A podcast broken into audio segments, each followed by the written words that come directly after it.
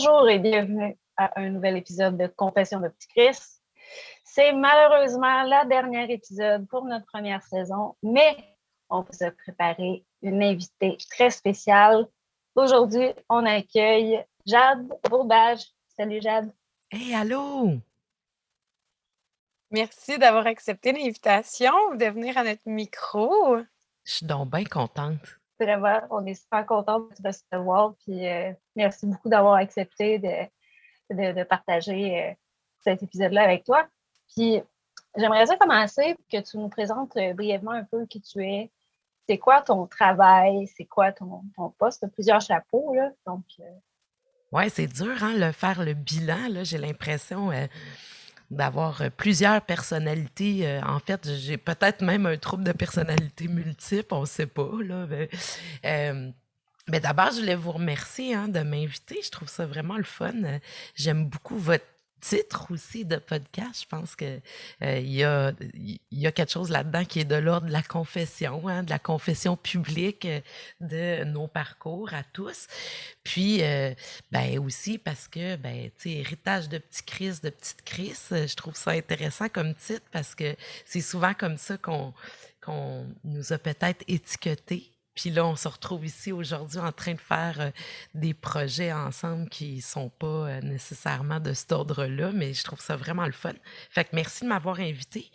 Euh, pour mes personnalités multiples, euh, ben, j'enseigne maintenant à l'université. Donc, je suis professeure à l'école de travail social à l'Université du Québec à Montréal, donc l'UCAM.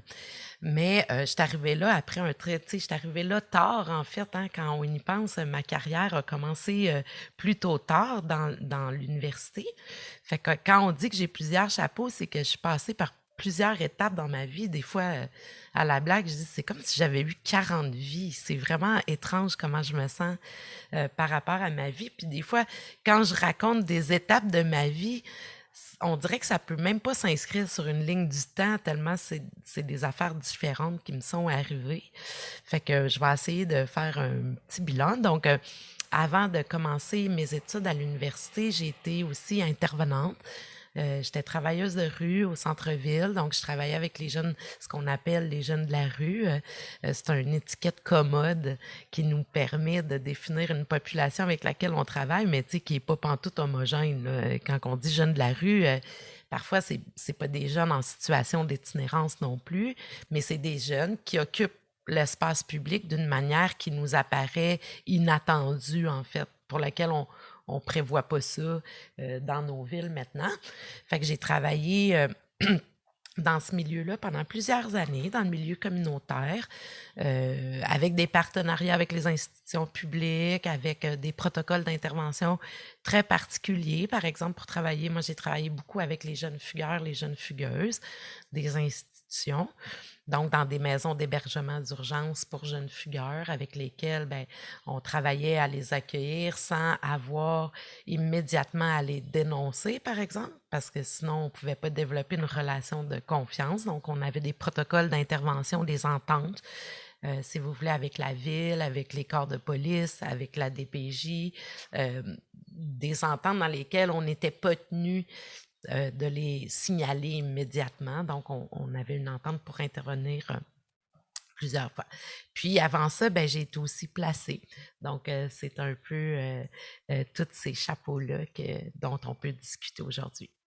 Je t'ai connue aussi dans certaines chroniques où est-ce que tu étais référée comme politicologue. Oui, je suis politologue de formation. Puis euh, ça, ça fait partie de ce qu'on pourra euh, parler peut-être plus tard, comme vous avez fait avec d'autres invités, de ce qu'on appelle la transition à l'âge adulte, hein, qui, est, qui, est, un terme assez technique, assez législatif, parce que l'âge adulte, c'est un âge euh, qui est déterminé par la loi. Donc, on juge que le passage à l'âge adulte, la transition se fait à 18 ans parce qu'on devrait techniquement être autonome, vivre dans la vie active. Mais moi, ma sortie euh, de, de, toute cette vie-là d'enfants placés, d'enfants de l'État, de travailleuses de rue, dans ce milieu-là, ben, ma sortie, je l'identifie beaucoup plus tard. Je l'identifie quand j'ai décidé de quitter mon travail pour me, dédier à temps plein à mes études à l'université. Puis ça, c'est arrivé, j'avais déjà mes enfants. J'avais 26 ou 27 ans. puis j'ai étudié en sciences politiques euh, euh, parce que, ben, un, je voulais essayer de voir si je valais quelque chose euh, ailleurs que dans le milieu de l'intervention ou dans le milieu du témoignage de ce qu'on a vécu. Puis j'avais vraiment besoin de d'autres rencontres, vivre d'autres choses, vivre dans un autre milieu, mais toujours avec cette hantise-là de mieux comprendre nos institutions, comment ça fonctionne. Fait que, tu sais, j'ai comme fait 14 ans d'études, euh, puis j'ai fait juste de la théorie de l'État, en fait, pour comprendre c'est quoi qui nous sur la tête de même, là, puis qui, tu sais, c'est quoi toutes ces violences-là qu'on passe notre temps à justifier, puis à, rationaliser dans nos sociétés? Fait que je pense que finalement, j'ai voulu comme aller voir ailleurs si j'y étais, mais j'étais pas capable de sortir mon histoire de mon corps non plus en étant à l'université. Tu sais, mes choix de cours, je regarde aujourd'hui, je, me dis, ben tout ça, ça fait bien du sens. Là. Tu même si pendant que je le vivais, c'était pas nécessairement comme ça que je le voyais, mais c'est ça. Puis quand j'ai été embauchée à l'école de travail social, ben pour moi, c'est cohérent, c'est un retour à la maison, en fait. Puis si on revient en arrière, justement, comment ça s'est passé avant que tu sois placé chez toi, dans ta famille, la dynamique familiale, ça ressemblait à quoi? Mmh. Ça, c'est une histoire bien délicate parce que souvent, pour faire le travail que je fais, puis notamment pour faire les recherches sur la DPJ, j'ai beaucoup centré mon regard sur ce qui se passe pendant les placements parce que je trouve qu'on n'en parle pas assez. Puis que souvent, on, justifie les échecs du système en revenant aux origines qui ont fait que les jeunes ont été placés ou que les enfants y ont été placés. Puis, tu sais, par exemple, on va dire, ben, si on est en échec avec cet enfant-là ou ce jeune-là, c'est que les traumas sont trop complexes, les troubles de comportement sont trop graves. Fait pour moi, ça a été comme un statement politique de jamais raconter dans l'espace public pourquoi j'avais été placée là, comment c'est arrivé. C'est une histoire que je partage avec vraiment beaucoup d'autres enfants au Québec qui euh, viennent d'un milieu où il y a de la violence conjugale et qui sont retirés de leur milieu familial sans que, par exemple, la mère euh, reçoive des services pour l'aider à ne pas perdre ses enfants. Euh, souvent, on retire les enfants de, ces femmes-là qui vivent déjà énormément de violence, puis on brise des relations familiales aussi, on, sépare euh, les enfants de ces femmes-là. Et euh, c'est des années très troubles. Hein. Moi, euh, tout ça se passe dans les années 80, euh, fin des années 80, où les femmes autochtones, on leur enlève encore les enfants parfois à la naissance. On enlève les enfants aux femmes qui sont victimes de violences conjugales sans trop dire sur la place publique qu'il s'agit d'un problème social qu'une société doit vraiment euh, adresser dans toutes ses dimensions. Fait qu'on fait pas trop de cas de ça. Euh, les familles pauvres blanches des campagnes, euh, les familles pauvres blanches en ville, parce qu'à l'époque, en plus, tu sais, moi, j'ai aucun souvenir dans mes placements d'avoir eu des pères racialisés. Aucune. Je veux dire, on s'en occupait même pas là, des communautés noires. Des C'est très lié politiquement à ce qu'on voit aujourd'hui dans les centres jeunesse. C'est un effet de nos discours politiques aussi. Fait que, on se retrouvait toutes là, des gens qui venaient de milieux vraiment défavorisés, blancs, francophones, euh, avec des problématiques sociales vraiment euh, intense, puis pas de service aux familles non plus. Hein? C'est vraiment. Euh, puis c'est encore le cas aujourd'hui. En fait, c'est ça qui est tragique, dans le fond. C'est qu'on en, on en est encore dans des dynamiques comme celle-là euh, avec les familles pauvres, les familles autochtones, les femmes victimes de violence. Ben, on, dit aussi souvent que c'est un contrôle sociétal qu'on fait auprès des familles qui sont défavorisées, qui sont plus souvent qui ont de la difficulté à répondre aux besoins des enfants à cause qu'ils n'ont pas les moyens financiers. puis il y a une, transition intergénérationnelle aussi, de la pauvreté qui se fait. Oui. Et puis, il y a quand même une surreprésentation en protection de la jeunesse de ces gens-là.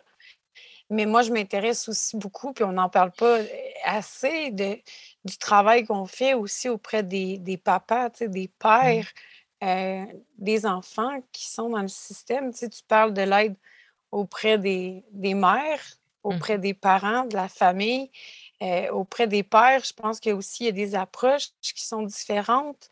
Puis on n'en parle pas suffisamment. Il y a mmh justement un sociologue qui a écrit un livre le mois dernier sur ça. Je n'ai pas eu le temps de le lire encore, mais c'est intéressant là, justement qu'on commence davantage à s'intéresser, puis on, dans la valorisation de la paternité aussi. Mmh. Mais moi, ça a été quelque chose que j'ai vécu, qu'on ne s'est jamais intéressé à ce que mon père avait besoin. Puis moi, c'était l'inverse. C'était mon père qui était euh, victime de violence conjugale. Mmh donc, ça aussi, c'est un autre aspect auquel on ne mmh parle pas, toute cette honte-là aussi que les hommes n'osent euh, pas aller chercher de l'aide ou, sont parfois euh, dans la honte de vivre des situations comme ça. Donc, c'est intéressant. Puis je pense que c'est quand on demande justement les raisons, la dynamique familiale, les, les raisons qui ont amené à, à pourquoi tu as été placé, c'est souvent justement pour mieux comprendre les besoins des familles, puis qu'est-ce qui a manqué, qu'est-ce qu'on devrait faire autrement pour mieux accompagner ces parents-là, puis arrêter d'agir euh, de manière autoritaire euh, dans une approche coercitive, puis euh, très dictatrice aussi dans voici le modèle québécois, voici ce qu'on s'attend de toi en tant que citoyen, mais il y a maintenant différentes mmh façons là, de vivre sa citoyenneté, puis il faut être dans, l'ouverture, puis dans l'accompagnement. Je pense que c'est un point essentiel que, tu nommes, mais la surreprésentation aussi là, des, personnes autochtones, racisées, puis euh, les, besoins aussi dans les régions là, éloignées ne sont pas les mêmes qu'en, mmh grande ville. Tu parles souvent aussi des enjeux au niveau territorial aussi, là, je pense que ça, c'est des choses qu'on qu'on nomme pas souvent sur la place publique, d'adapter les services au, mmh. territoire. Oui. Oui, puis je pense qu'on se raconte toutes sortes d'histoires par rapport à ça, hein, euh, euh, comme quand euh, il y a eu toutes les féminicides l'année passée, puis l'autre d'avant, tu sais, les gens parlaient de ça comme une conséquence, par exemple, de la pandémie ou euh, un nouvel enjeu, puis tout ça. De quoi un nouvel enjeu? Je veux dire, tu sais, la violence dans les familles, il y en a encore. C'est juste que. Et puis il y en a beaucoup, là, de la violence conjugale. Sais, moi, je peux pas parler par rapport au père parce que c'est pas la dynamique ni que j'ai vécue, ni. Euh, sais, qui me vient à l'idée en premier quand on parle de la violence conjugale. Puis c'est c'est délicat cet enjeu-là parce que la violence conjugale, bien sûr qu'il y a des hommes qui en vivent, mais euh, ce n'est pas le, le, fait d'attirer l'attention là-dessus quand on parle de la violence, c'est pas pas dans les mêmes proportions non plus. Hein. Puis c'est pas la même prise en charge de nos institutions non plus. Ce n'est pas le même paternalisme. C'est pas du tout la même chose que euh, avec une femme avec qui on se croit tout autorisé, dont y enlever ses enfants, ou on a enlevé les enfants euh, des familles autochtones. Puis la surreprésentation est, très particulière parce que n'est pas partout pareil. Je m'explique. Par exemple, on sait qu'il y a une surreprésentation des Noirs au niveau des signalements. Mais c'est qui les premiers signalants au Québec? C'est les écoles. Euh, fait que, c'est là que ça va se faire sentir une espèce de, ah, de profilage social, racial, et tout ça, ça va se faire sentir dans l'institution scolaire. Mais dans les signalements retenus, par exemple, sont sous-représentés. On leur offre pas des services de protection aux jeunes noirs. Non, non, on va attendre qu'ils aient l'âge de passer au pénal. Puis là, ils vont être dans les gardes fermés au pénal, par exemple. Mais c'est pas parce qu'ils commettent plus de crimes. C'est la même chose que on dit tout le temps, on a fini par faire, comme je dis tout le temps, un lien de causalité entre pauvreté et maltraitance. Excuse-moi, une famille pauvre n'est pas plus portée à la maltraitance, là. Puis là, les gens vont dire, ouais, mais les statistiques montrent quand même qu'à la DPJ, c'est des familles pauvres. Oui, mais ces statistiques-là, ils nous en apprennent sur nos institutions. C'est nos institutions.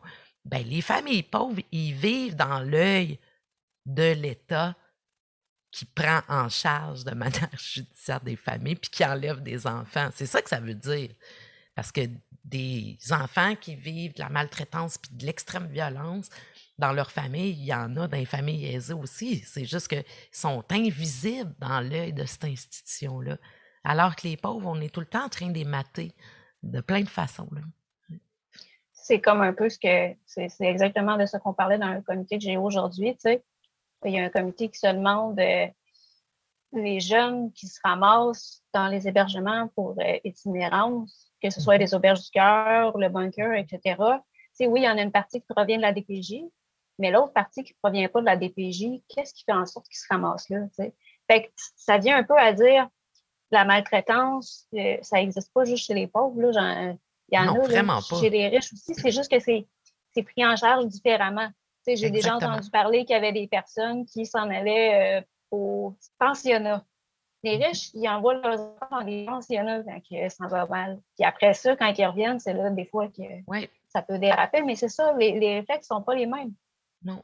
c'est super intéressant. Exactement. la prise en charge n'est pas la même. C'est comme on, dit tout le temps, ouais, mais tu euh, les jeunes filles, est-ce qu'elles commettent moins d'actes délictuels parce que crime, il n'y en a presque pas en garde fermée des jeunes filles. Oui, mais c'est pas ça, c'est que le contrôle des jeunes filles, il passe pas par les mêmes appareils. Les jeunes filles, on va faire de la planification familiale. On va les prendre au nom de leur protection. On va les victimiser. On va les envoyer chez le psychologue. On les jeunes filles, on les contrôle pas de la même manière qu'on contrôle des jeunes garçons. Fait c'est pas tant. Oui, les statistiques judiciaires te montrent qu'il y a moins de jeunes filles qui passent au pénal. Oui, mais c'est parce que les quand elles se font arrêter pour le vol d'un jeans dans le centre d'achat, ben, on ne va pas les contrôler de la même façon, puis on ne va pas les faire passer par le même circuit, si on veut. C'est pour ça que je vous dis, les surreprésentations de certaines populations, c'est selon vraiment les services, les paradigmes qu'on utilise de contrôle, de, euh, de prise en charge, puis tout ça, c'est pas pareil euh, dans toutes les situations. Fait que tout, ça pour dire, j'ai évité encore la question des origines et de ma famille, même si j'en ai dit euh, quelques éléments. Mais c'est ça, tu sais. Fait que moi, mes placements, ils ont commencé très, très jeunes, en fait. Ils ont commencé vers l'âge de, de 7-8 ans. J'ai commencé à faire des familles d'accueil. Bon, d'abord, ma mère victime de violence conjugale, un, appareil d'État qui a l'habitude d'enlever des, enfants à des femmes autochtones, à des femmes victimes de violence conjugale. Euh, puis ce qui a fait en sorte de plonger ma mère aussi dans, un cercle vicieux épouvantable. Elle a été 25 ans en situation d'itinérance avec des troubles de santé mentale. Fait que moi, tu sais, parfois, j'écoute l'actualité puis je me dis, oh mon Dieu, juste dans mon petit corps, là, de femmes, tout ce qui fait l'actualité, c'est des choses que j'ai vécues dans mon enfance, c'est des choses qui se répètent avec l'histoire, c'est des choses que, tu sais, puis, je trouve ça fou parce que, tu sais, j'en parlais aujourd'hui pendant ma rencontre avec Nancy, je disais, tu sais, 4 milliards qu'a coûte cette institution-là. 4 milliards pour entretenir un système en échec. Moi, je capote ma vie. Parce que ce 4 milliards-là, excuse-moi, là, toi, tu l'as-tu senti dans les activités qu'on t'a offert pendant ton placement? Moi, jamais. Hein? Fait qu'il va où, là?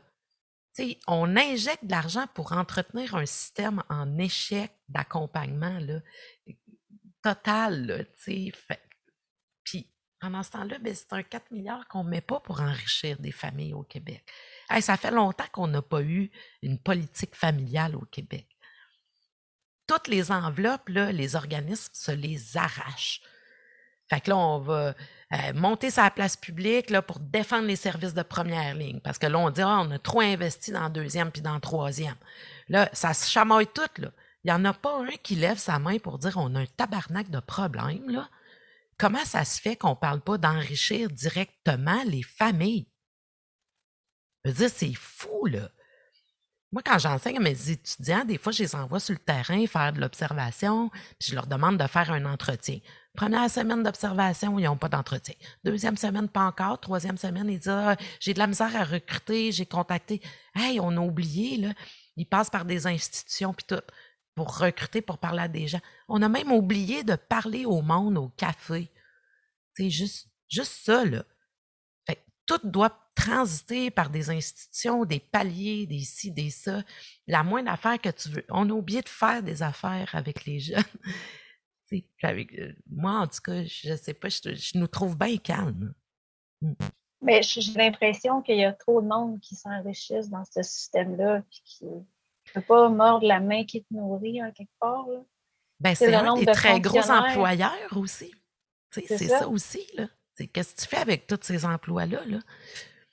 Je, veux dire, à la commission, les dés, apparaissent pipés d'avance quand on voit leurs recommandations parce que tout le monde a dit que c'était trop gros.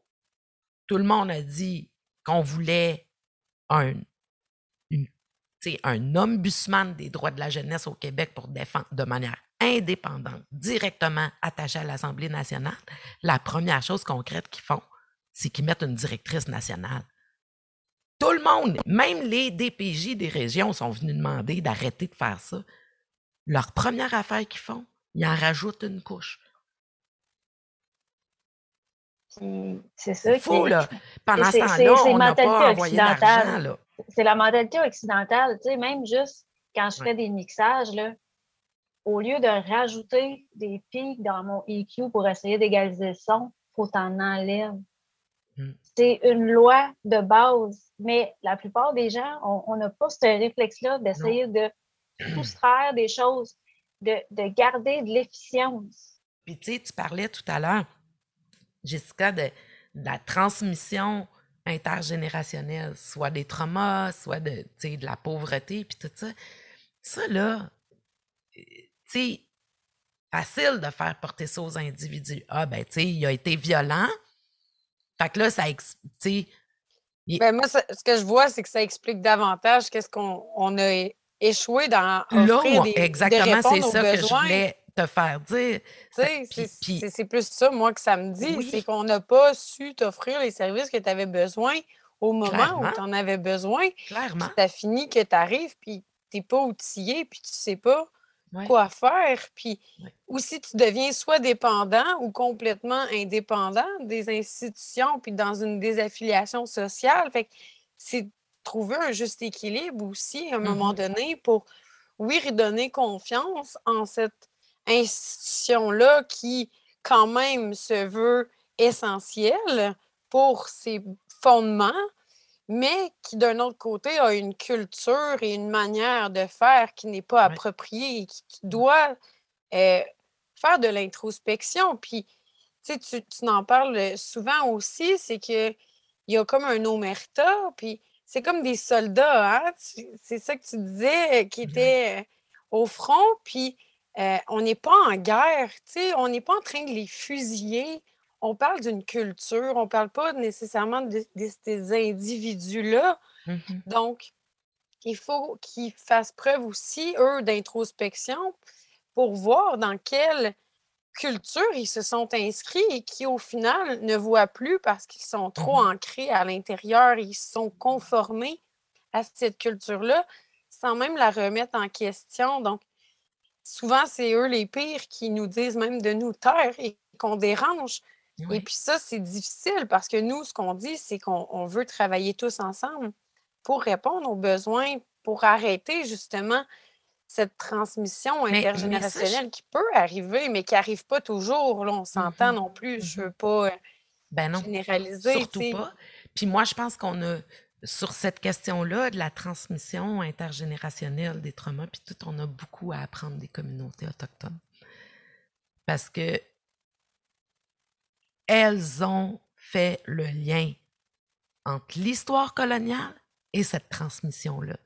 Donc, ce n'est pas une question d'individus qui passent des traumas comme ça. Hein, c'est pas, je veux dire, a, pas comme ça que ça fonctionne. On ne peut pas faire porter la responsabilité de la transmission intergénérationnelle de violence puis tout ça à des individus puis des communautés. Cette transmission-là, puis elle, est inscrite dans l'histoire puis dans le fait, comme tu dis, qu'on se remet pas en question.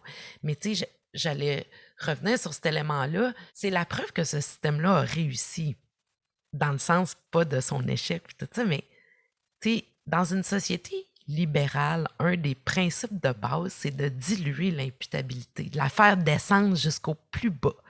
Hein? Fait que maintenant, ben, l'échec du système, on le fait porter ces jeunes. Ah, il n'a pas collaboré, il ne collabore pas à son suivi, il y a bien trop de troubles de comportement, tout ça. Fait qu'un échec de suivi, on va le faire porter aux familles, aux individus. Quand l'institution est prise en défaut, notamment de lésion de droit, puis tout ça, ben, on va le faire porter aux intervenants. Hein? Puis là, on va dire, ben, c'est parce qu'ils sont passés sur le plancher, ils n'ont pas le temps de faire leur job, ils n'ont pas le temps de... Fait que ce système-là permet justement que les gens le prennent sur eux quand on critique l'institution. C'est pour ça que je parlais de petits soldats, puis c'est ça qui est délicat dans construire une critique constructive de cette institution-là c'est vraiment délicat parce qu'il y a beaucoup de sensibilité autour de cette institution-là. Puis aussi parce que, crime, free pass, pendant 25 ans, on a fait de la lésion de droit, puis on n'était pas capable de briser le silence. Fait que là, hey, tombent-tu des nues, tu penses? Ça fait trois ans qu'on parle d'eux autres, là. Puis on est plein à parler d'eux autres. Puis, de, je veux dire, là, le vernis craque de partout. Fait qu'évidemment qu'ils se débattent comme, tu je veux dire, une souris dans l'huile chaude, là. Euh, on parlait pas de ça. On n'entendait jamais des anciens jeunes placés parler dans l'espace public. Puis là, écoutez, on en entend, mais qu'est-ce qu'on nous demande? Quand on nous demande de témoigner? de dire des histoires positives. Soit des histoires positives ou raconte-moi tes traumas. On fait du porn trauma autour de ça. Tu sais, fait que tout le monde est là, il faut valoriser la parole des jeunes, la mettre au centre, puis tout. Oui, mais tant qu'il fait rien que raconter son histoire. Parce que s'il commence à critiquer l'institution, puis à parler de ce qui va pas dedans, on les incite à témoigner, mais on les incite pas à nous témoigner des savoirs qu'ils ont sur l'institution. Tu sais? sont pas commodes. Quand c'est rendu là, c'est pas commode. Reste avec tes traumas, puis tout ça. Parle-nous des origines. Pourquoi tu as été placé? ton histoire familiale? On aime ça, on se nourrit juste de ça. C'est pour ça que je vous dis, j'en parle pas de ça parce que c'est pas là que j'aimerais nous amener collectivement. J'aimerais ça participer à nous amener ailleurs. Qu'est-ce qui se passe pendant ces années de placement-là? Parce que ça aussi, ça ajoute au trauma. Ça aussi, c'est des violences qui s'accumulent, puis qui ont des conséquences à très long terme sur les individus. Là. Tu dis, moi, mon corps, il appartient à l'espace public. J'ai vécu en institution. Puis regarde, j'ai appris à m'en servir professionnellement de ça. Mais mon histoire ne m'appartient pas. J'appartiens à l'espace public. Mais ça, c'est fou, là. Puis après, on se plaint que les jeunes filles apprennent pas le consentement, ils apprennent pas ci, ils, apprennent pas ça. On règle leur vie au quart de tour en institution. Tu peux pas avoir un rapport à ton intimité, à ton corps. Ton corps t'appartient pas. Un corps institutionnalisé, c'est un corps qui est marqué par l'institution, par les règles, par ci, par ça. On reconnaît les corps institutionnalisés quand on a vécu ça.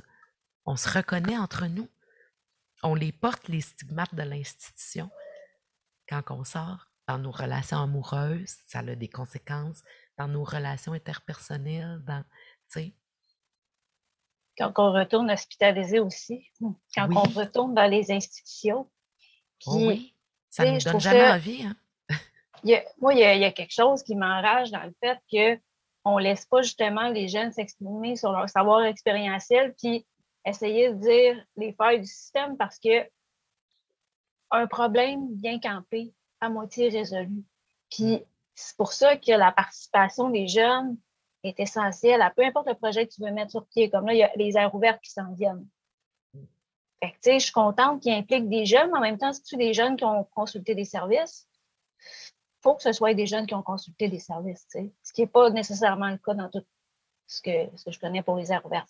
Fait sais, c'est toutes ces, discussions-là qui sont comme nécessaires pour essayer de bâtir un système qui a de l'allure, puis qu'il y a une résistance depuis des années, que graduellement, on vient bout de faire bouger un petit peu l'affaire, mais ça reste fragile.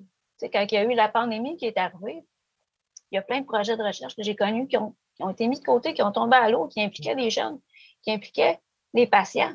Puis que ben là, sous prétexte de la pandémie prend bien des ressources, on tasse tout ça, puis là, il faut essayer de refaire repartir la patente, tu sais.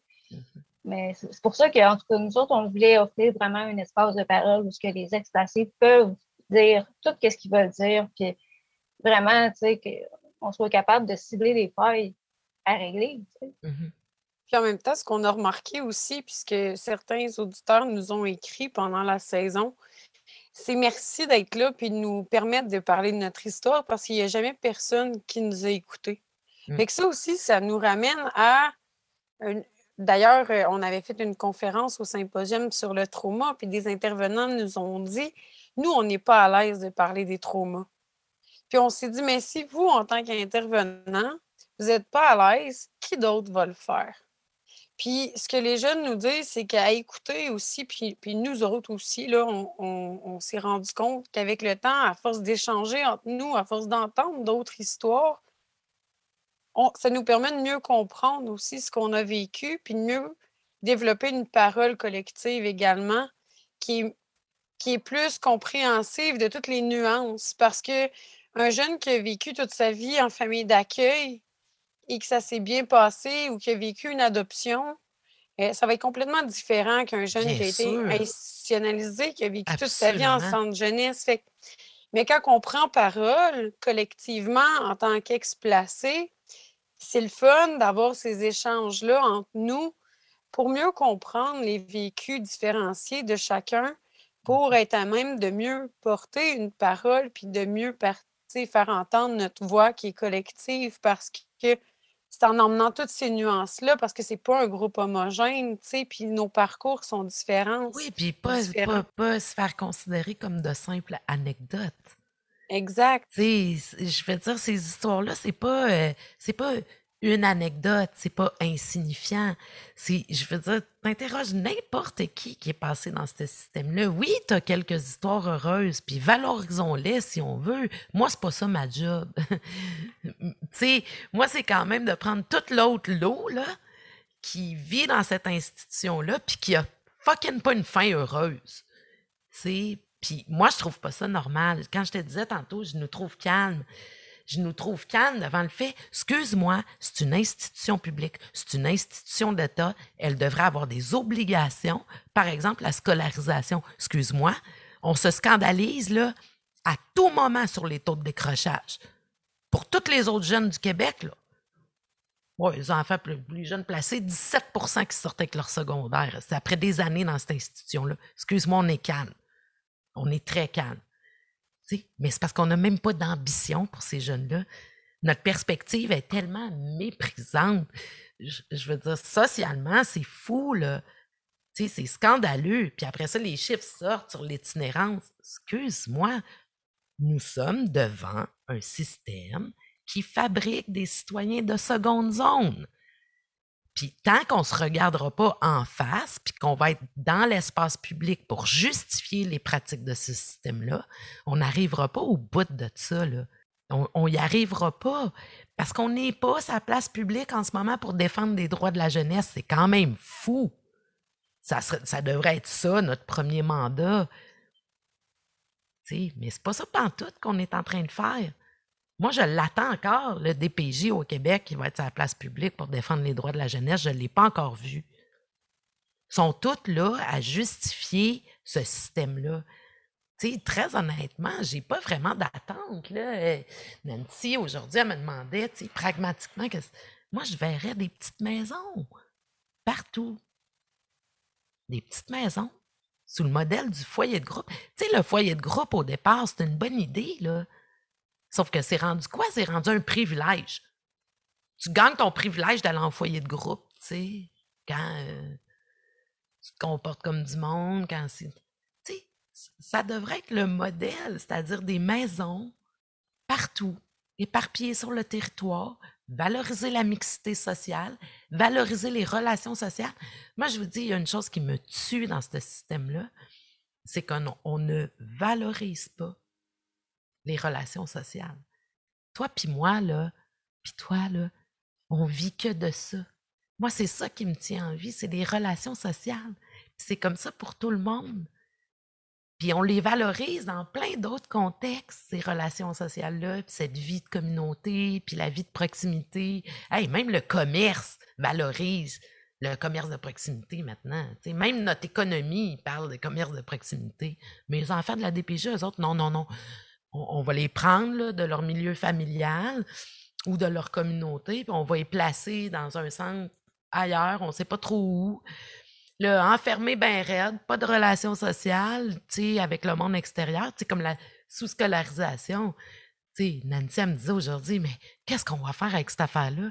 Hey, simple, on renvoie tout le monde dans les écoles de quartier.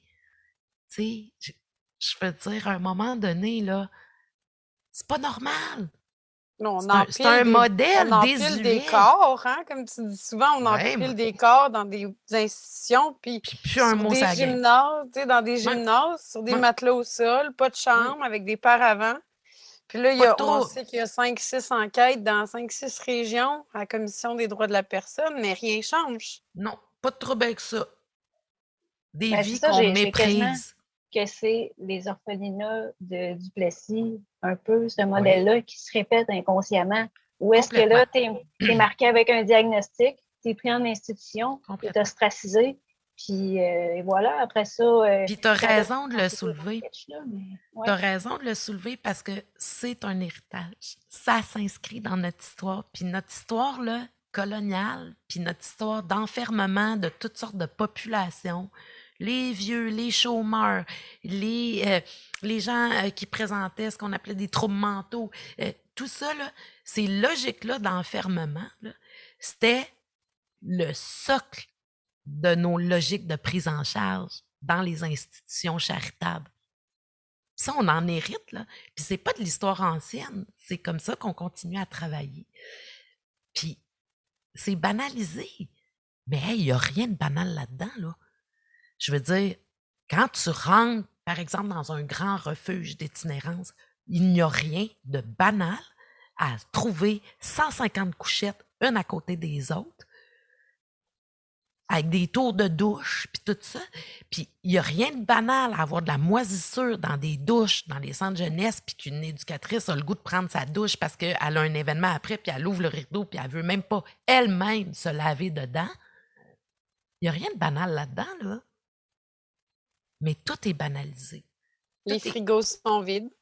Des fois, il y a des jeunes, des, des endroits, ils n'ont pas de repas pour le dîner, parce qu'ils vont à l'école à l'externe, puis on n'a pas de budget pour leur donner des cartes de repas, puis mmh on n'a pas de nourriture à moitié à part des petites collations. Il y a une négligence institutionnelle qui existe. Puis d'un autre côté, on empêche des familles d'accueil d'être familles d'accueil parce qu'il manque un pouce à leur fenêtre mais on enferme des corps dans des gymnases et on brime leurs droits. Donc, il y a des incohérences dans le système. Je suis d'accord que, tu parles des, foyers de groupe, des modèles de foyers de groupe. Je pense qu'il y a plusieurs jeunes qui nous ont dit que c'était quelque chose qui était bien pour eux aussi. Euh, en même temps, on ne veut pas non plus faire ça pour les plus petits. Il faut faire mmh attention. Les approches de foyers de groupe aussi, euh, il y a quelque chose au niveau de, Mais du roulement de... personnel qui est inquiétant là aussi, qui, qui, est plus fréquent dans les foyers de groupe versus une famille d'accueil où on a une stabilité généralement avec la personne qui est là aussi. Au niveau de l'attachement, il y a des enjeux importants. Il y a plein de gens qui sont dans cette institution-là qui, au départ, ne devraient même pas être là. Comprends-tu? Moi, je n'irai jamais à la place publique dire ben non, on n'a pas besoin d'aucune institution euh, ou de, de, de, groupe ou d'association qui accueille des enfants qui sont victimes de violences puis qui se font enfermer avec la couche pleine. Il y a des histoires de maltraitance au Québec là, hallucinantes, puis de violence hallucinantes. C'est pour ça qu'on devrait avoir une institution publique, mais une institution publique qui est redevable au public, qui est obligée de rendre des comptes au public, qui est transparente. Je veux dire, moi, j'hallucine, c'est que personne ne peut savoir ce qui se passe là, puis que ça sonne pas une cloche. tu sais, si tu peux pas rentrer quelque part, je le dis souvent à la boutade, là, mais je pense que pour mes collègues chercheurs sur la... C'est plus facile d'enquêter sa police qu'enquêter sa DPJ. C'est une simple boutade, là, parce qu'on les c'est pas peu dire, là. C'est dur enquêter sur la police, là. Mais, tu sais, je, veux dire, ces pratiques-là sont pas normales. Il y a plein de gens qui sont là, qui ne devraient pas être là. Mais c'est une conséquence de tout notre désinvestissement au Québec. sur les familles, sur les enfants. C'est à quelque part, ça va leur revenir en pleine face à un moment au gouvernement parce que les jeunes qui passent dans ces systèmes-là, puis qui choisissent la désaffiliation sociale, qui travaillent au noir, puis qui ne veulent rien savoir, de devenir un petit contribuable qui donne sa mmh. petite part d'impôt, à un moment donné, ça va finir par les rattraper. Il va y avoir moins d'argent qui va rentrer pour se graisser les pattes. Mmh. Mais en même temps, en ayant 17% seulement de diplômés, ben, tu t'assures que tu as un 80% qui va tout le temps faire les jobs de merde au Québec ça fait partie d'une main-d'œuvre d'un cheap labor. Là. Je veux dire, on produit de la misère. Fait que ça, ça nous permet quand même d'assurer. Euh, puis là, on pourra nous traiter de tous les noms là, de ces métiers. C'est des pratiques très documentées. Là. Euh, on fait beaucoup de nivellement vers le bas. Là, ah, ben complètement. Complètement. Vraiment. Hey, on, tu sais, je veux dire, la scolarisation, c'en est un exemple. Je veux dire, s'il y a un exemple de ségrégation scolaire au Québec, c'est la DPG. Puis il y en a plein d'autres, là. Startez-moi pas là-dessus, il y en a plein d'autres, là. Mais, tu sais, ça, c'est hallucinant, là. Moi, comme citoyenne, je trouve inacceptable que des enfants soient sous la responsabilité de l'État puis qu'ils ne soient pas scolarisés. Je veux dire, n'importe quel parent au Québec qui ne scolarise pas son enfant, là, Peux-tu te dire que l'État est dans sa cuisine, ça prend deux secondes et? C'est une obligation au Québec de scolariser ses enfants. c'est notre système qui contribue aussi à, cette, cet décrochage scolaire-là de nos jeunes placés. c'est 60% ben des jeunes qui sont placés qui décrochent de l'école. Ils ont deux à trois ans de retard scolaire. Mais qu'est-ce qui fait qu'ils sont rendus là? C'est qu'on n'a pas répondu encore une fois à leurs besoins. Souvent, ils ont des difficultés, que ce soit de la dyslexie, des orthographies. On n'a pas ces services-là en protection de la jeunesse. Souvent, il y a des cours qu'on n'offre même pas à l'école à l'interne qui ne nous permettent même pas d'avoir notre diplôme d'études secondaires. il n'y a pas de laboratoire de sciences, par exemple, qui est un cours obligatoire. il y a des choses qui se passent qui sont complètement aberrantes, mais personne euh, lève le doigt parce qu'on dit qu'il faut les réadapter. Puis là, on pourrait t'allumer avec ce mot-là. Puis, euh, mais tu sais, je pense qu'on peut parler plus de rétablissement aussi. Tu sais, s'il y a mmh. beaucoup de jeunes qui ont vécu des traumatismes, qui ont vécu des choses difficiles, ils ont juste besoin qu'on prenne soin d'eux. Puis ils ont juste besoin de, de, prendre soin de eux aussi, de se rétablir en tant que personne, puis de s'épanouir, puis qu'on arrête de tout le temps cogner le clou. Mais tu sais, à un moment donné, c'est ça. On peut-tu arrêter de tout le temps pointer du doigt les mauvais comportements, puis essayer de comprendre qu'est-ce qu'ils ont vécu, mais aussi qu'est-ce qu'on fait pour répondre à leurs besoins? Les jeunes demandent des services, puis les services ne sont pas là. Les services répondent pas. Les services sont au privé. Euh, fait il y a tellement d'enjeux qu'à un moment donné, on ne sait plus par où commencer aussi parce qu'on a trop longtemps négligé ces institutions-là aussi. Hey, je te répète, hein, 4 milliards. OK? Fait que moi, là, je serais vraiment intéressée à voir le cycle de vie d'un dollar dans cette institution-là parce que je vais te dire une affaire, ça ne va pas au service aux jeunes. C'est pas là que ça va, là. Hey, tu sais, on exagère à peine en disant qu'on continue à faire des colliers de macaroni avec des jeunes de 16 ans. J'exagère à peine. Le boss, il prenait, on était censé recevoir 100$ par mois pour aller euh, magasiner au centre commercial, s'acheter des vêtements. Il prenait la moitié de ça pour chaque fille qui était dans le foyer de groupe. C'est pour ça que ton institution a refermé. Mm. Mais euh, tantôt, justement, quand on parlait d'école, toi, tu as été enlevé de ton milieu, pris par la DPJ, tu avais 5-6 ans. Fait que, j'étais curieuse de savoir comment ça a été ton parcours scolaire. Tu, débutais justement en maternelle. Catastrophe. Une catastrophe. Euh, bon, moi, j'ai fait beaucoup, beaucoup de familles d'accueil. Euh, j'ai changé d'école super souvent. J'ai quand même réussi à finir mon primaire. Euh, étape quand même cruciale. Et après ça, j'ai été placée au Mondioville, j'ai été placée à Cap-Rouge, au centre pour filles, euh, où il y avait des gardes fermés pour filles euh, dans ce temps-là, à Cap-Rouge, au centre jeunesse de Cap-Rouge. Puis, euh, ben moi, quand j'ai commencé l'université à 27 ans, j'avais juste un secondaire 1. Tu as commencé, OK, tu as fait vraiment le skip du secondaire 1 à l'université? Oui. Fait que, genre, avant de rentrer à l'université, j'ai dit, OK, là, il me faudrait quand même un diplôme d'études secondaires. Fait que euh, j'ai appelé au centre Champagnat. J'ai dit, c'est quoi la solution, là?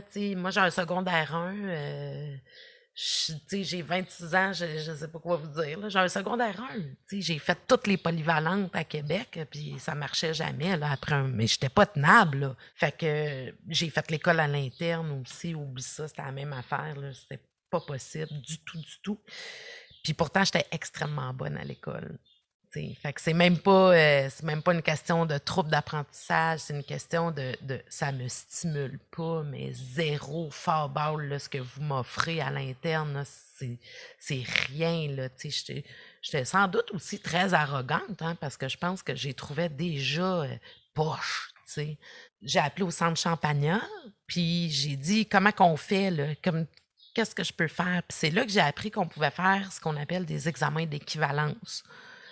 Fait que je devais passer six matières, c'est ça? Puis je devais en réussir quatre ou cinq sur six. Puis j'avais six mois pour me préparer puis étudier. Ben, une pierre deux coups, là. Moi, j'ai pris mes rendez-vous, là. J'ai dit, OK, go, je vais étudier. Fait que j'ai étudié deux semaines, puis j'ai passé tout mon secondaire.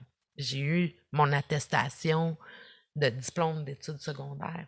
Puis après ça, euh, j'ai fait, euh, avant de rentrer à l'université, j'ai fait un AEC en éducation à la petite enfance. Puis j'ai travaillé dans les services de garde, puis dans les garderies, puis tout ça. Puis là, c'est là que je me suis rendu compte, j'étais comme, oh mon Dieu, mais tu regarde-moi aller, tu ce qui m'intéresse, c'est toutes les jeunes qui intéressent personne, qui sont les plus, euh, considérés les plus turbulents, les plus, tu sais, c'est tout le temps ça aussi, c'est le discours de la fatalité dans nos institutions qui me dérange énormément.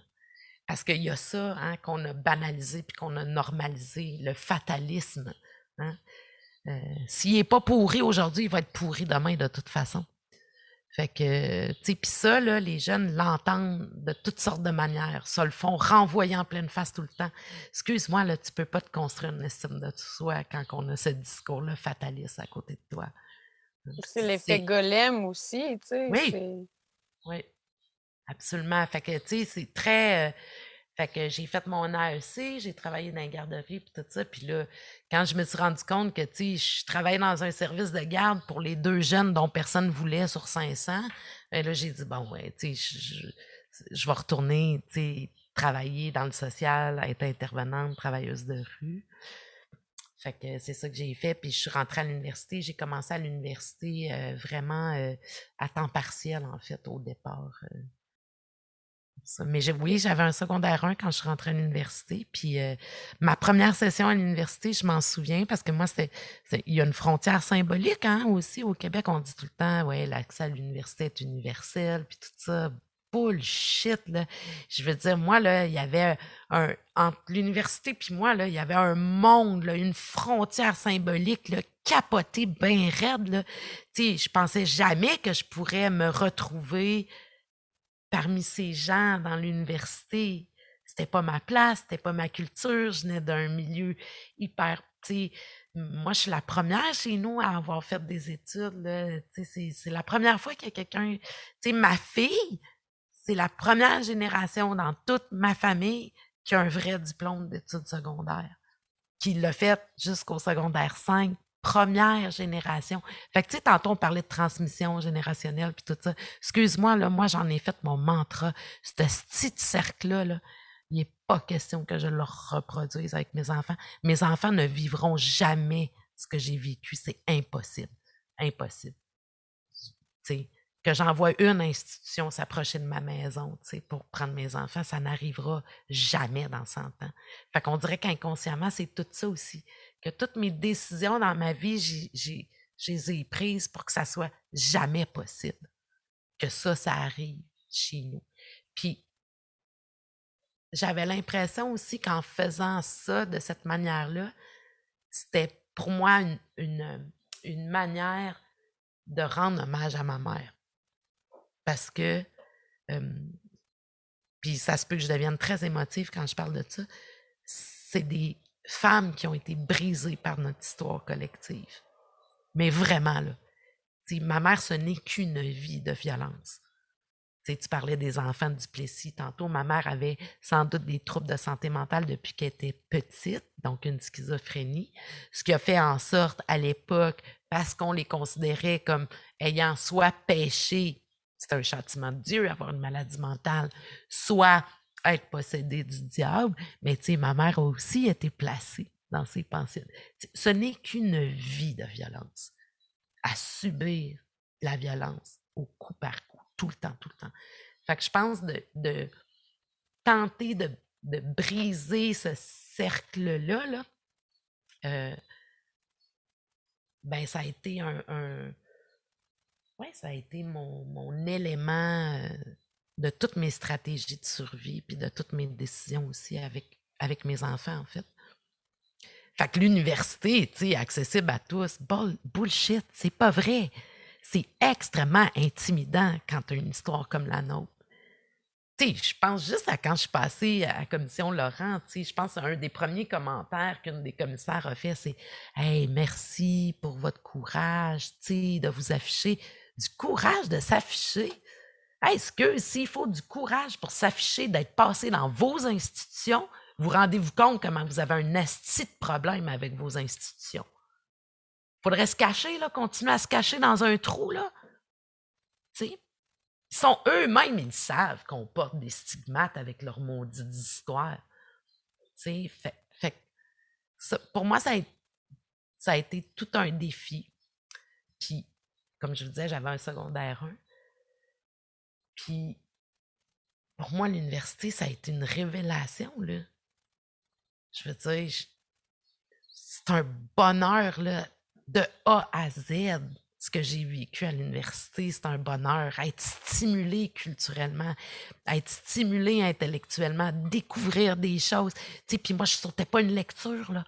Maniaque, bien raide, là de tout mon bac, je n'ai jamais sauté une lecture, puis je lisais toutes les notes de bas de page. Je capotais ma vie.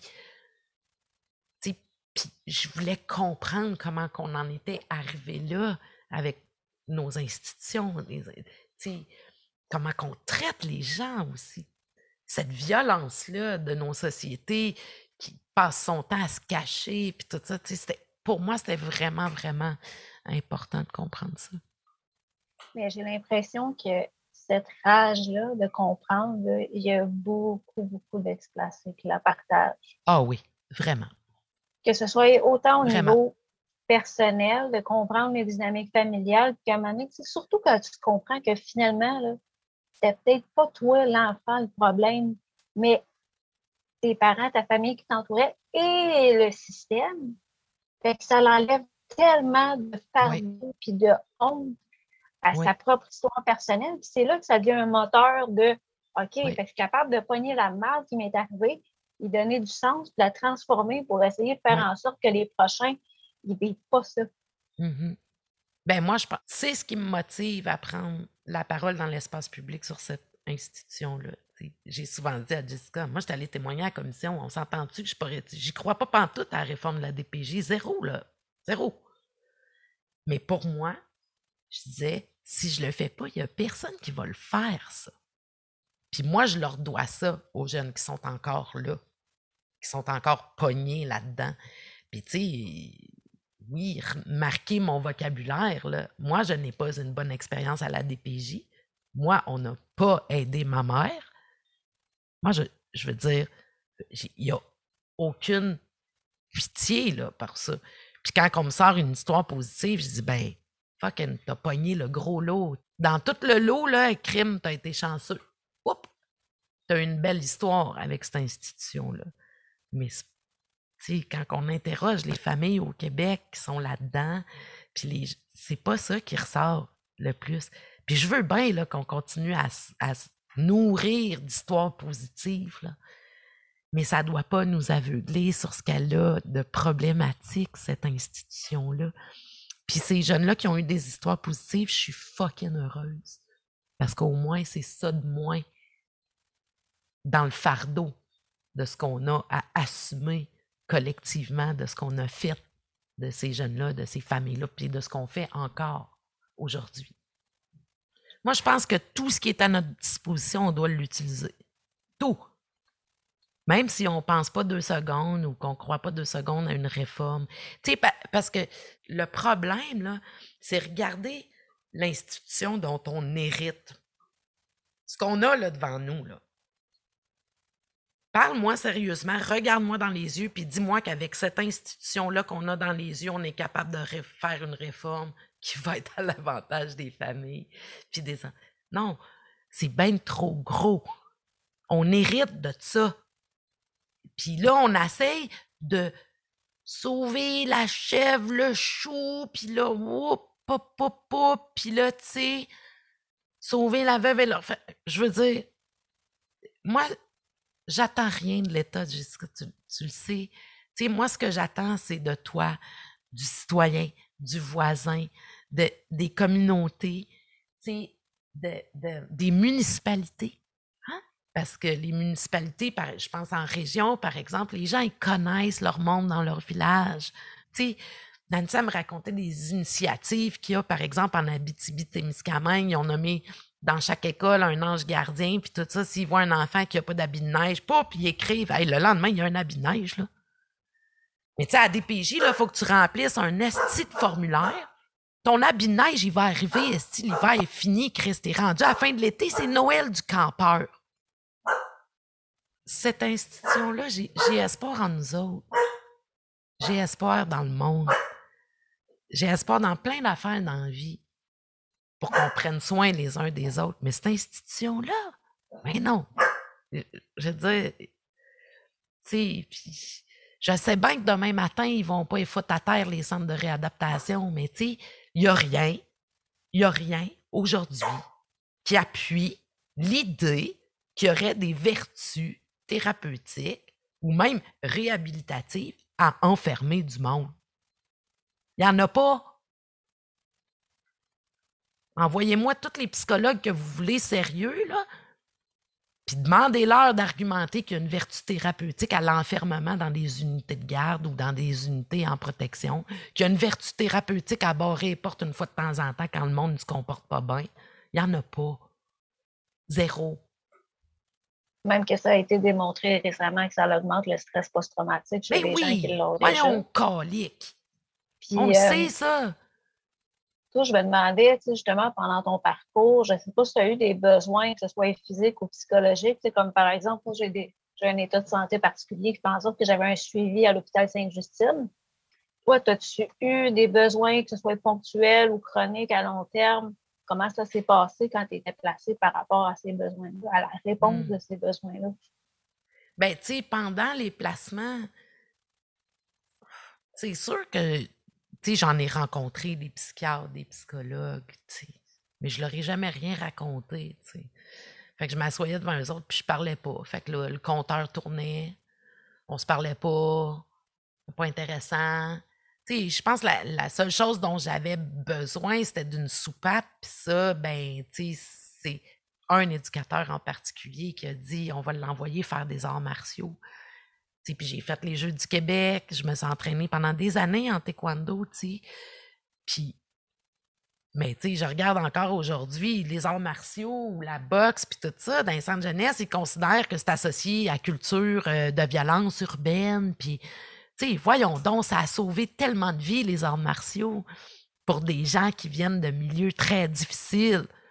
Je veux dire, Chris, il y a des thèses écrites là-dessus partout. Vous n'êtes pas foutu de valoriser les sports de combat. C'est n'importe quoi, là. mais moi, c'était un éducateur là, qui a valorisé ça. Puis, ce que je voudrais dire, dans mon histoire, qui, qui, mon histoire avec ma mère, puis tout ça, puis l'histoire de ma mère, il y a des choses très tu sais, je veux dire, on parle de trauma, puis tout ça, tu sais, moi, je voudrais pas rentrer dans des détails, puis tout ça, mais, tu sais, ma mère, pour elle, si le système était si injuste, puis tout ça, ben, moi puis mes frères, on ne devait pas vivre parce qu'elle voulait pas qu'on vive ces injustices-là. Fait que, tu sais, il y a eu aussi de cet ordre-là. Puis moi, ce que je reproche, par exemple, au système, puis je pense que ça, c'est mon moyen de survie, comment moi je me suis raconté l'histoire, puis tout ça, puis ma sensibilité aux enjeux de santé mentale, c'est que on a toujours voulu que je fasse porter le blanc de ce qui m'arrivait ou de ce qui arrivait à ma famille, puis tout ça, à ma mère. Et c'est moi qui ai toujours résisté au récit que eux me racontaient en ayant tout le temps cette sensibilité-là, de dire, du haut de mes 9 ans, je disais, déjà, il y a des déterminants sociaux, là, vous ne m'effrayez pas gober autrement. Cette femme-là a vécu telle affaire. J'y en voudrais jamais. Jamais. Puis ça, c'est. Si euh, j'avais eu besoin peut-être de quelque chose, c'est qu'on arrête de raconter aux enfants puis aux jeunes des histoires déformées qui font porter le blanc à leur famille pour des violences structurelles, des violences de nos sociétés. moi, des fois, j'interviewe des jeunes, puis même les jeunes ont intégré des discours stigmatisants S'ils sont dans marde de même, c'est parce que leur mère était monoparentale puis qu'elle n'était pas souvent à la maison parce qu'il fallait qu'elle fasse trois jobs pour faire survivre. Alors toi, ça t'est jamais venu à l'idée de te demander comment ça, la société est tellement en train de mettre des pressions sur des individus comme ça que ta mère, il faut qu'elle occupe trois jobs pour payer son loyer? Puis toi, maintenant, tu as tellement intégré ce discours-là que tu fais un lien entre ce qui t'arrive, puis la pauvreté, puis la monoparentalité de ta mère? Puis tu sais, quand on a des discussions avec des gens là, sur le terrain, sur des affaires comme ça, ça prend pas deux secondes qu'ils allument. Là. Ils disent, ben oui, Chris, t'as bien raison. C'est bien fou. C'est bien fou qu'on en soit venu à absorber ces affaires-là qu'on détourne complètement notre regard. Une société qu'une mère monoparentale est obligée de travailler trois jobs asti, juste pour payer son loyer, excuse-moi, c'est une société malade. Malade.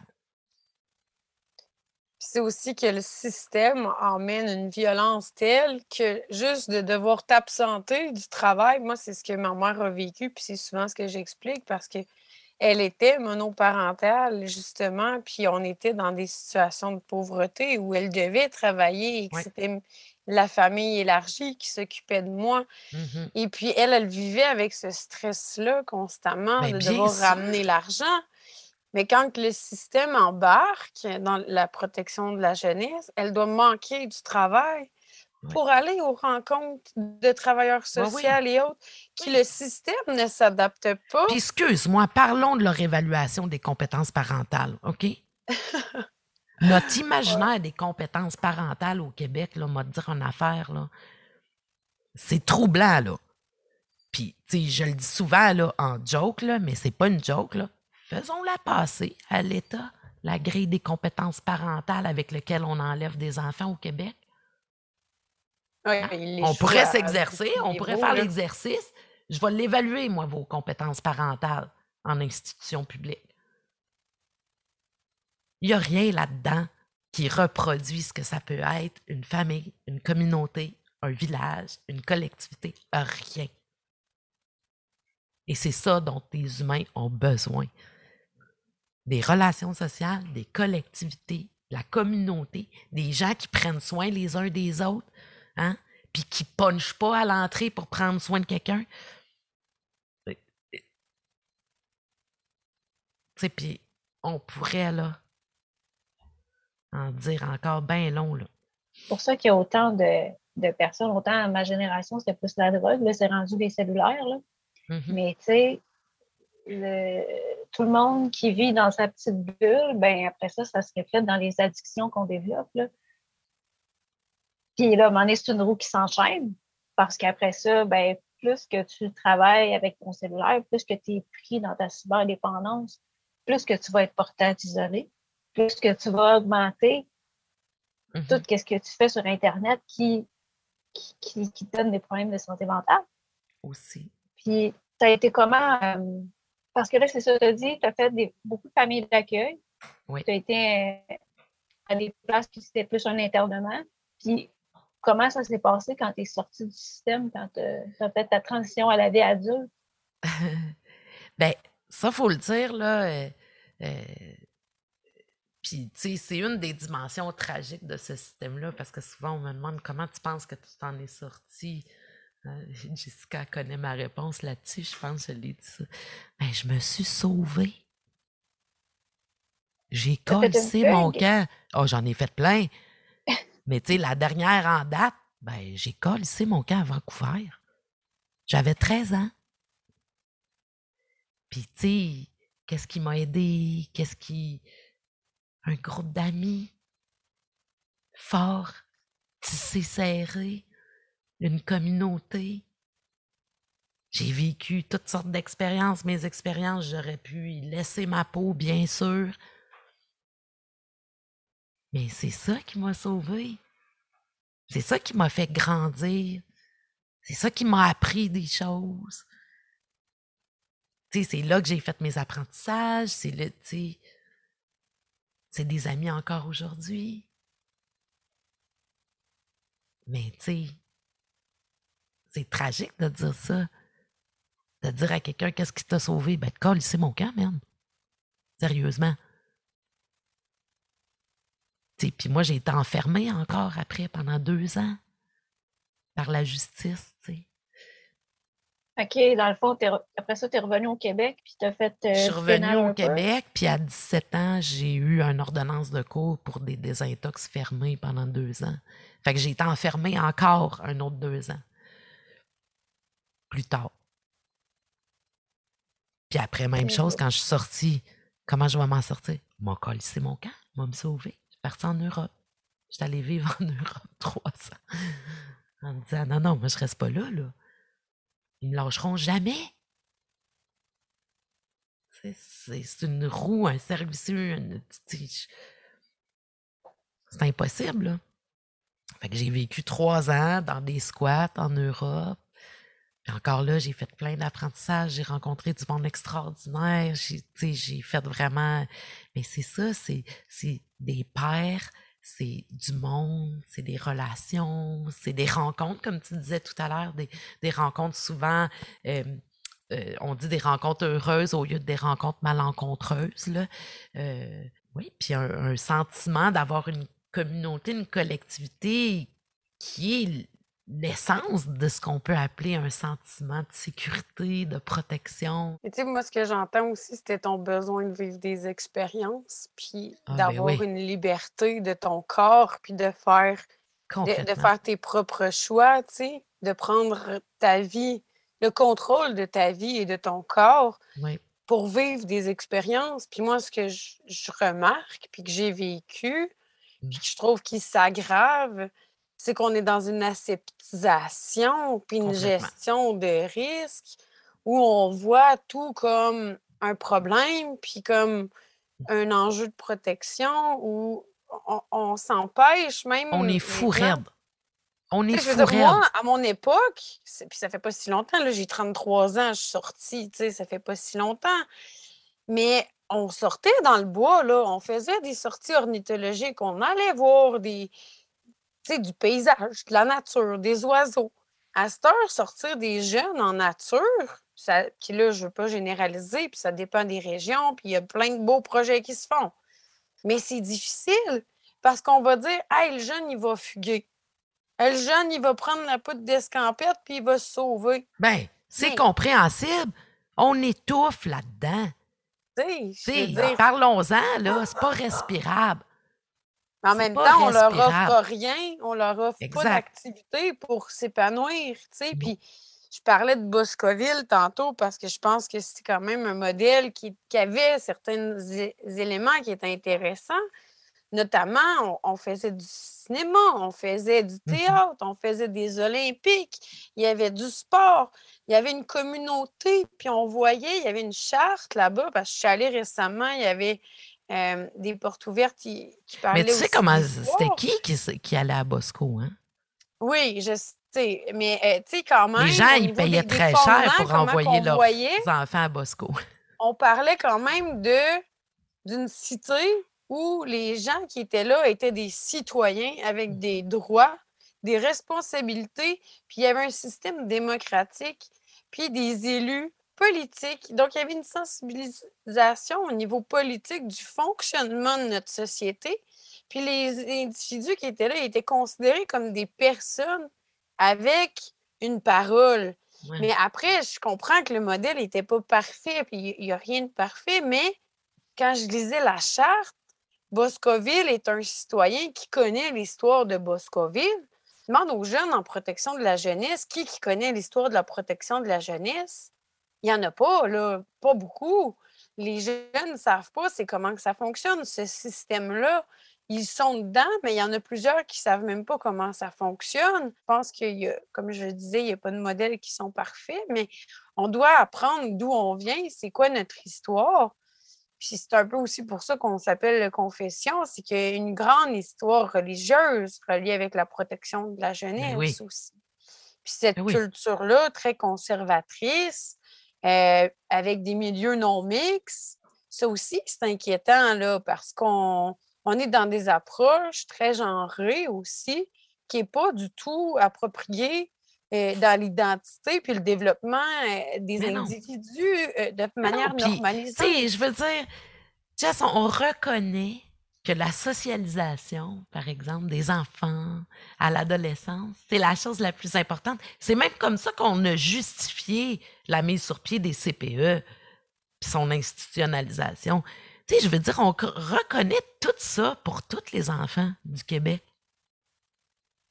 Tu sais, mais tu parlais de gestion de risque tantôt, excuse-moi. La socialisation entre pères est rendue un facteur de risque c'est un facteur développemental fondamental. Puis on le valorise pour tous les autres jeunes. Hey, en centre jeunesse, par exemple, là. Ça, c'est très troublant aussi. Tu sais, on parle souvent de la pénurie des familles d'accueil, puis tout ça. Puis là, on va expliquer ça par le fait que les gens sont moins altruistes. Voyons donc. As-tu vu comment tu dépeins les jeunes dans l'espace public pour expliquer l'échec de ton système? Tu parles que leurs traumas sont de plus en plus complexes. Leurs troubles de comportement sont dans le tapis, là, c'est grave, c'est pas de contrôle là-dessus, ça n'a pas de bon sens? Non, non, c'est de même qu'on parle des jeunes placés. Non, moi, une famille, avec un tableau aussi sombre qui voudrait accueillir un jeune adolescent chez lui en famille d'accueil alors qu'il faut qu'il travaille trois jobs pour se payer son loyer, tu sais? Je veux dire, on est fou. On est on va financer bien plus les familles d'accueil que les familles bio. Et là, je ne veux pas t'alimenter sur ces discussions-là, mais ça serait pour un autre épisode. mais c'est quand même aberrant de mmh. savoir qu'on finance plus les familles d'accueil que les familles bio, que s'il y aurait le même montant d'argent, serait capable de répondre aux besoins de leurs jeunes. tantôt, on n'en a pas de politique familiale au Québec pour enrichir les familles. Il n'y en a pas. Puis j'ai jamais, j'ai pas vu dans les les années de la commission Laurent, un acteur institutionnel qui est venu dire à la place publique qu'il fallait enrichir les familles. Non, ils sont tous en train de se chamoyer pour des enveloppes. C'est moi qui est le plus important, c'est moi, c'est moi, c'est moi. Famille, pas un mot, ça gagne. C'est quand même fou. Vous avez oublié l'essentiel, là. Enrichir les familles. quand on parle d'enrichissement, tu sais, moi, personnellement, j'ai accès à un programme à l'aide financière, c'est toutes des bourses à cause de mes handicaps. Ça s'appelle statut déficience fonctionnelle majeure. Puis quand tu as ça, tous tes prêts se transforment en bourse. Puis moi, j'ai l'impression qu'on pourrait élargir ça puis inclure les jeunes de la DPJ pour avoir accès à des études supérieures. Gratuité scolaire. C'est ça. Pour Mais vrai, aux là. études supérieures, toi, tu penserais quoi de, de ce moyen-là? Jusqu'à quel point c'est réalisable? Puis qu'est-ce qui, qu'est-ce qui irait à l'encontre de ça? C'est quoi la résistance qui s'opposerait à ça? Écoute, je sais pas pourquoi ils résistent à ça. Moi, quand j'étais jeune, il y avait une rumeur urbaine qui disait que quand tu avais été placé, tu pouvais avoir tes frais de scolarité remboursés par l'État. Normalement, tu es un enfant de l'État, Chris. Hein, les familles là, qui font un, petit surplus au-dessus du seuil de pauvreté, là, ben, leurs enfants, n'ont même pas le droit à des prêts et bourses parce qu'on suppose qu'eux autres devraient payer. Ben, L'État devrait payer nos études. Moi, je suis sortie de l'université avec un- taux d'endettement vraiment fort, là. Parce que j'avais deux enfants à charge. Fait que mes prêts et bourses, là, je veux dire, c'est dégueulasse, là. Je suis sortie de là avec 27 000 de prêts, de. Mais je veux dire, il y a des gens qui ont des dettes bien plus faramineuses que ça, mais gratuité scolaire direct. Moi, là, j'en veux des jeunes qui ont été placés dans mes cours. J'en veux qui font leur maîtrise avec moi. J'en veux qui viennent faire des doctorats. Amenez-en. Puis on va pas faire des recherches à la DPJ, là. On va faire des recherches sur ce qui vous passionne. Si c'est à DPJ, on fera des recherches là-dessus. Mais ce qui te passionne, ce qui t'intrigue, ce que tu veux comprendre, ce que tu veux faire dans la vie. J'en veux, j'en attends. Souvent, c'est mes meilleurs. Il n'y a pas de doute là-dessus. C'est comme je disais à Nancy aujourd'hui, j'ai dit, hey, j'ai dit, il y a des jeunes, là, ils sont placés en centre jeunesse, là. Ben, il y avait une business dehors. Ils étaient déjà entrepreneurs. Hein? Ils géraient des employés pour vendre de la dope, puis tout, il y avait 14-15 ans, ils géraient tout ça. Ce sont déjà des entrepreneurs. Comment ça, tu capitalises pas sur ces compétences-là? Comment ça qu'à chaque fois qu'il te parle de ses rêves, tu lui dis d'aller porter son CV chez Tim Horton? Va te mettre deux, trois jours dans la rue, là, puis tu vas devoir gérer tout ce qu'il gérait à l'âge qu'il avait, là. Puis on va reparler après. Mais on ne capitalise pas ces compétences des jeunes. Ils en ont plein de compétences.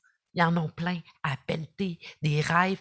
Mais c'est des institutions qui brisent tous ces rêves-là, qui, tu qui, je veux dire, amenez-en. Je veux les avoir dans mes cours, je veux les avoir, euh, aux études, qui deviennent des chercheurs. Hey, on n'est pas gros, des chercheurs qui ont vécu des trajectoires soit carcérales, soit dans les institutions de l'État. On se compte ses doigts de la main au Québec. Mais ça, c'est parce qu'il y a une barrière majeure. Là. Je vous l'ai dit tantôt, la frontière symbolique qu'il y avait entre moi et l'université.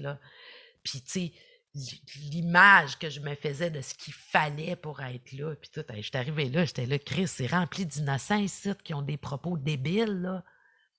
Tu sais, c'était le 11 septembre 2001 les attentats au World Trade, je rentre le lendemain, qu'il y a des commentaires racistes partout écrits dans les toilettes, puis tout, les universités. J'ai dit, tabarnak, ils méritent pas la réputation qu'ils ont aussi, à l'extérieur. Raciste, sais, j'hallucinais, là. J'étais là, voyons donc, supposé être des gens brillants ici, là. Fait qu'il a fallu un temps pour que je déconstruise ça. Une session, là, ma première session, j'ai eu deux B-, là, mais après, je savais en estique ce qu'on attendait dans une institution comme ça. Puis j'ai toujours eu des A après, là. Puis les profs, souvent les profs à l'université, ils disaient, pour vrai, là, ils disaient, je pense que ça marche ton affaire à l'université, là, puis tu réussis aussi bien parce que tu n'as pas été domestiqué puis scolarisé. Fait que tu bois pas nos paroles toutes comme du cash. Moi, je remettais tout en question. C'est quoi ça? Comment ça, il dit ça? Comment ça, il dit telle affaire? Explique-moi. Sais, pas normal de dire ça, c'est pas le même, ça se passe, dans la vie, puis tout. Fait que, Je pense que tu as été chanceuse d'aller dans un parcours d'enseignement qui t'a permis ça aussi, de Ouais. remettre en question. Tu sais, moi, j'ai. Je rentrerai pas nécessairement dans les détails, mais j'ai un parcours euh, dans un autre département qui n'était peut-être pas encore très ouvert à laisser la place à la réflexion et euh, les remises en question et qui était plutôt du genre à absorbe la théorie qu'on te donne, puis apprends-la pour. ben moi aussi, hein, mon programme, il est fait Oui. comme ça, mais tu sais, parfois, il y a quelques individus peut-être plus rebelles à ces affaires-là, dont, dont j'étais. Puis, puis comme je dis, j'ai fait des rencontres extrêmement heureuses à l'université. C'est-à-dire que avec mes profs, ça a bien été, mes directions de recherche. Je veux dire, tout de suite, ça a été, c'est chez nous, là. C'est ici que je veux passer ma vie. C'est ici que, que je veux être, là, que je veux me réaliser, que je veux travailler, tu Fait que, voilà.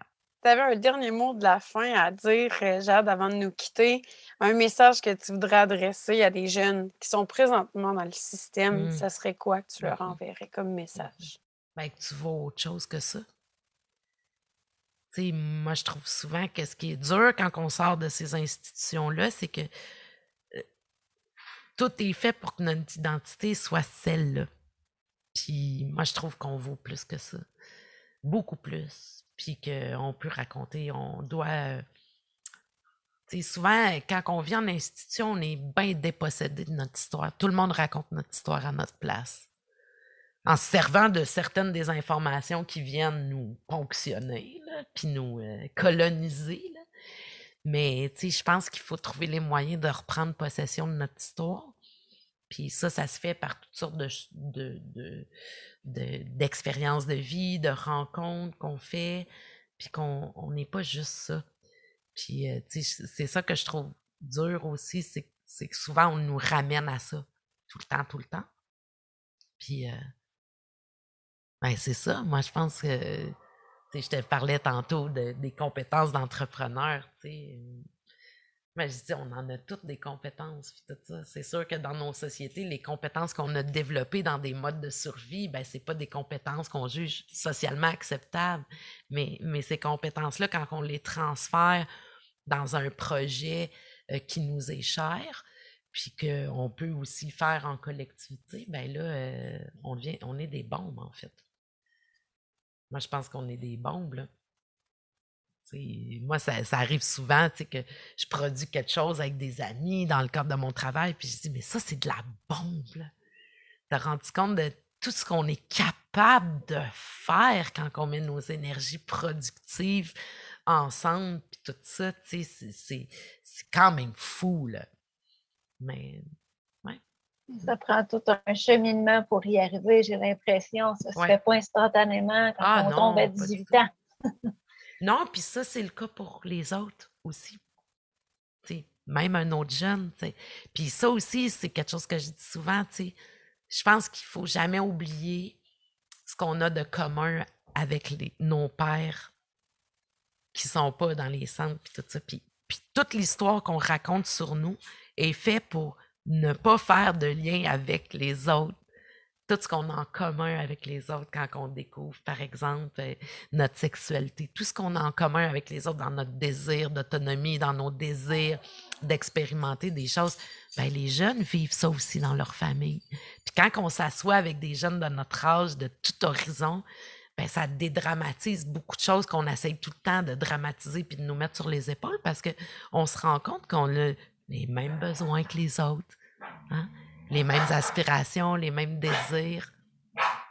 Fait que ça, c'est important aussi de, rentrer en relation avec des jeunes qui vivent pas ce que nous, on vit quand on est placé. Ça aide à, tempérer un peu ce qu'on nous raconte tous les jours.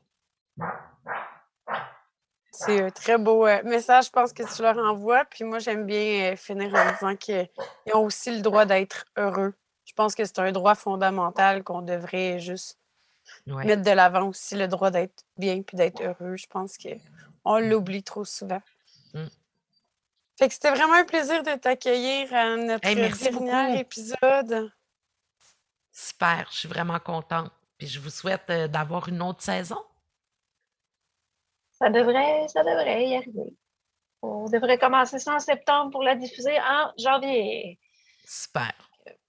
Ben, un gros merci encore. Puis euh, ben, merci à vous autres. Puis, euh, j'ai pas d'autres mots. on continue le combat. J'en aurais plein, mais tu sais, quand on fait une entrevue comme ça, il faut une chute. Il faut comme euh, fermer le récit, mais c'est, je dirais que c'est une histoire qui n'est pas finie. À suivre. Peut-être euh, que tu reviendras à la deuxième saison, qui sait. ouais. Salut, là. Bye, ça m'a fait plaisir.